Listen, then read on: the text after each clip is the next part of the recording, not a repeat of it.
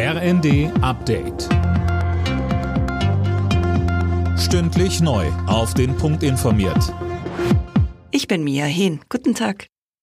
Rheinmetall will eine neue Panzerfabrik in der Ukraine bauen. Der Chef des Rüstungskonzerns Pappberger sagte der Rheinischen Post, die Gespräche mit Kiew seien vielversprechend. Mehr dazu von Anne Brauer. Der Bau neuer Panzer muss schnell starten, damit die Ukraine auch so viele bekommt, wie sie braucht, meint der Rheinmetall-Boss. Und deshalb will er ein neues Werk direkt vor Ort hochziehen, das jährlich bis zu 400 Panther-Kampfpanzer produzieren soll.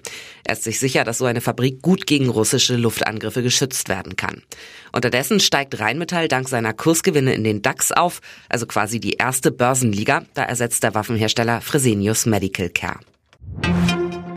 Kanzler Scholz und US-Präsident Biden haben bei einem Treffen in Washington demonstrativ Geschlossenheit bei der Unterstützung der Ukraine gezeigt.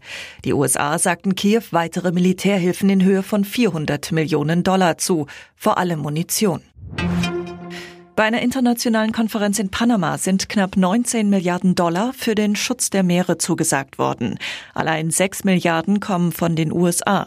Die EU kündigte über 800 Millionen Euro für den Meeresschutz an. Es wird düster und laut beim Eurovision Song Contest. Die Rockband Lord of the Lost tritt in diesem Jahr für Deutschland beim ESC an. Tom Husse, die Gruppe hat den Vorentscheid am Abend deutlich gewonnen. Ganz genau so ist es. Mit ihrem Lied Blood and Glitter setzten sich die Musiker aus Hamburg gegen sieben andere Bewerber durch. Darunter etwa der Schlagerstar Icke Hüftgold und die Folksängerin Patty Gurdy. Lord of the Lost waren als Favoriten in den Vorentscheid gegangen. Für sie wird es dann am 13. Mai ernst. Dann steigt in Liverpool das ESC-Finale. In der Fußball-Bundesliga hat Borussia Dortmund das Topspiel gegen RB Leipzig gewonnen und ist damit an die Tabellenspitze geklettert. Der Endstand 2 zu 1.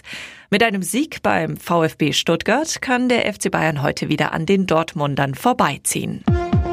Alle Nachrichten auf rnd.de